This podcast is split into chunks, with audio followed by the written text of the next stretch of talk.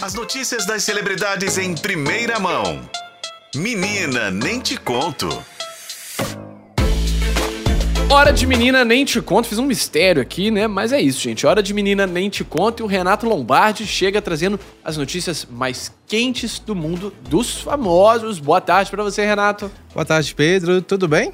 Tudo bem, graças a Deus. Você sextou? Sextou. Coisa Hoje é boa. sexta-feira, graças a Deus. Graças a Deus tá chegando. Só fico triste porque tá chegando no final aqui a nossa estadia no Mercado Central, mas mal posso ver a hora aí de reencontrar os amigos aí na redação da FM O Tempo, Jornal O Tempo aí em Contágio. Renato. né? Voltar de férias de vez pra redação, De né? vez, pô. Pois é, eu saí de férias, voltei direto pra cá. Parece que tem um ano que eu tô fora do jornal, cara. Exatamente. Muito tempo, ó. Muito tempo, muito tempo. Bom, mas então vamos lá, né? É o seguinte, vamos pros nossos assuntos. Sexta-feira tá agitada.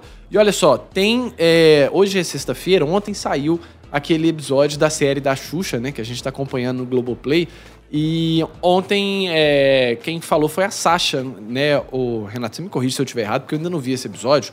Mas a Sasha falou muito sobre a pressão em ser filha da Xuxa. E realmente, né? Pra quem nasceu com um parto televisionado no Jornal Nacional ao vivo, não deve ser fácil, né?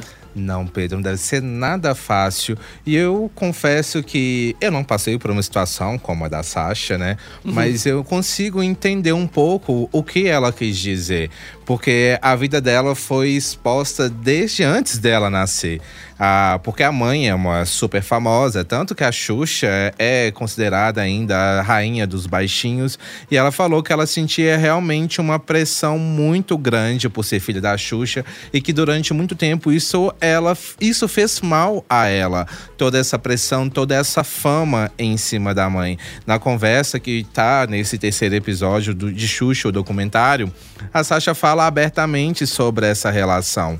Ela falou que durante muito tempo também ela não entendia o que era ser famoso, o que é ser uma pessoa pública e que quando ela passou a entender isso, é, para ela foi realmente uma coisa muito complicada. E ela também revelou que sentia ciúmes das, da mãe. Isso porque ela ainda criança via a mãe rodeada de outras crianças, as crianças em cima da mãe querendo tocar, brincar, e ela falava que teve alguns momentos que ela chegava e falava com as crianças: "Essa é a minha mamãe e não a sua mamãe". Então é uma situação Tadinha. que é, ela era criança. Então a gente não pode nem criticar a Sasha em relação a isso, que ela também não entendia uma criança no meio desse turbilhão é, que foi a vida dela. Como você falou, o parto dela foi exibido no Jornal Nacional. O anúncio da gravidez dela foi feito ao vivo no então Domingão do Faustão. A gente acompanhou as etapas da gestação da Xuxa, né, aos domingos, quando ela apresentava o então Planeta Xuxa. Então ela, ela cresceu literalmente diante da mídia, todo mundo querendo saber quem que era a princesinha filha de Xuxa. Então, é, rolou esse desabafo entre mãe e filha nesse terceiro episódio de Xuxa, o documentário. E é uma loucura, né, Renato? Eu sempre fiquei tentando imaginar como é que devia ser a vida da Sasha, porque ela é uma pessoa famosa simplesmente pelo fato de existir. Não tem muita. é, hoje em dia, claro, né? Ela tem o trabalho dela como modelo, estilista, ela conseguiu se encontrar aí dentro de uma carreira que hoje em dia ela tem, né, a visibilidade dela que vai para além da Xuxa, né? Mas nem tanto também, né? Porque o pessoal sempre vai associar ela com a, com a mãe dela, não tem como. Mas ela, com 4, 5 anos de idade, qualquer coisa que fosse fazer era fotografada, era, enfim, era comentada. Se ela desse algum piti de criança, que é super normal na época também, ia ser mal falada. Então, coitada, teve uma vida de muita pressão e não à toa que ela escolheu até viver fora do país também, em função é, né, dessa, Dessa exposição, toda, né? Dessa exposição. E é como você falou, o piti de criança. Eu lembro que várias vezes fotos da Sasha nas revistas de fofoca, os aniversários da Sasha, é, que eram sempre mega eventos que a Uhum. Xuxa fazia. E compreensível, filha dela, ela tinha condição de poder proporcionar e ótimo.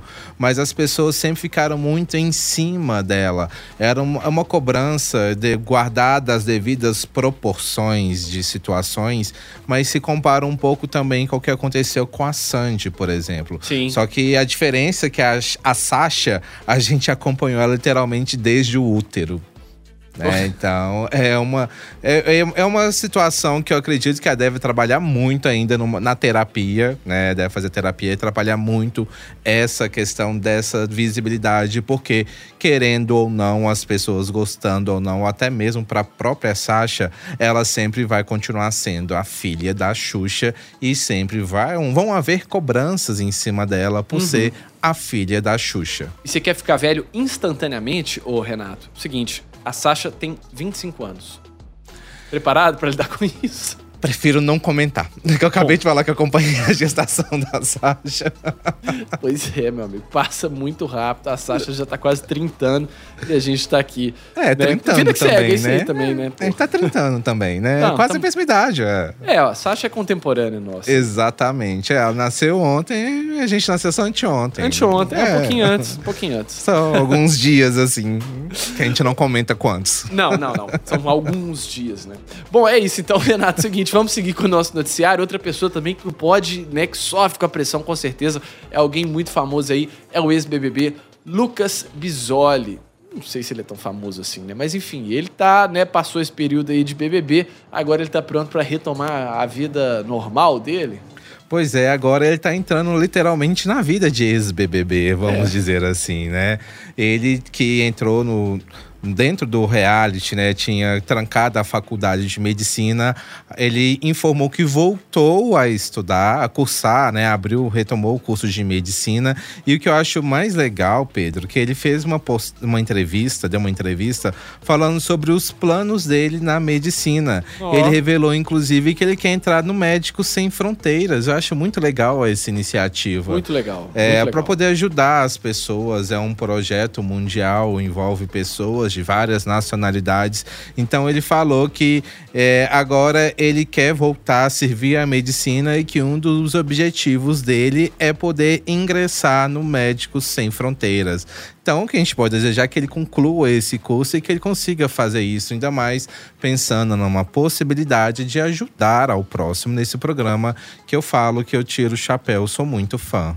É, o BBB, ele revela muita gente boa, né? Nem todo mundo que sai do BBB consegue né, alcançar fama, sucesso aí que a gente vê, tipo uma Juliette da vida, Grazi Massafera, esse pessoal que consegue né, é, manter uma, um sucesso muito grande, né? Muitos ali vão fazer um sucesso, vão fazer umas pubs ali, vai fazer aquela participação numa festinha, na outra, mas passado esse período aí, a vida que segue, e que bom que o Lucas está seguindo com a vida dele. Ele que namora com a Eslovênia até hoje, viu? A Eslovênia também era do BBB. Exatamente, ele e o casal, ele e a Eslovênia formavam um casal que controverso, né? Mas tá dando certo aqui fora também. Ah, é, tem mais é que dá certo mesmo, né? Às vezes não é um casal tão comentado, né? Aquele casal que você fala assim, ah, não, não acho que tem química. A gente adora opinar também, né? A gente vê BBB, a gente quer comentar sobre os casais, quer falar ah, não, se tem sempre, química, gente. se não tem.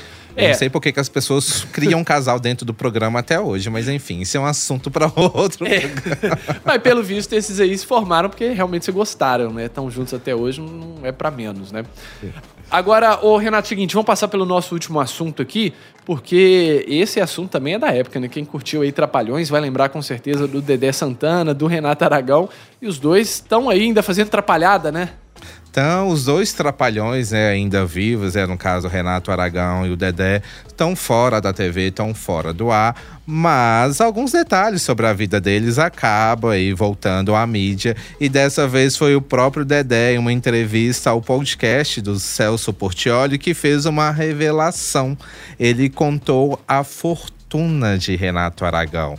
Renato Aragão que encabeçou né, a trupe dos Trapalhões com os filmes e programa na TV. Segundo Dedé Santana, o Renato Aragão, ou o Didi, como quem queira chamar, tem uma fortuna de 180 milhões no banco.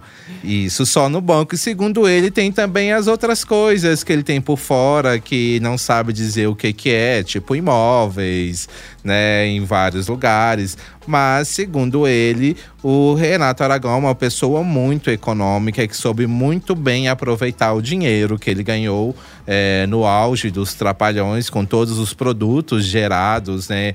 Com os trapalhões, então só no banco ele teria então essa bagatela de 180 milhões. Ah, maluco. Mas Trapalhões fez sucesso também, né? E o Didi era o principal, né? Então é, é de se esperar, né? Realmente esse sucesso que Trapalhões fez um fenômeno na época. Eu ainda cheguei a pegar um pedacinho do Trapalhões, viu, o, o Renato? A gente Eu tá também falando aqui de peguei. Sasha, né? Você pegou também? Peguei e eu gostava. Tinha uns filmes bem legais. Hoje, talvez com algumas piadas que a É. gente cortaria.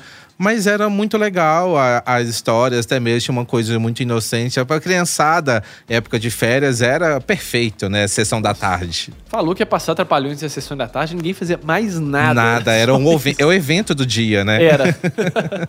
Mas é isso, tão bom releva- relembrar a infância aqui, ô Renato, com você. Obrigado pela participação, viu, meu querido? Eu que agradeço, gente. Até a próxima. Até a próxima, gente. Renato Lombardi trazendo pra gente sempre as notícias mais importantes aí do mundo dos famosos propósitos.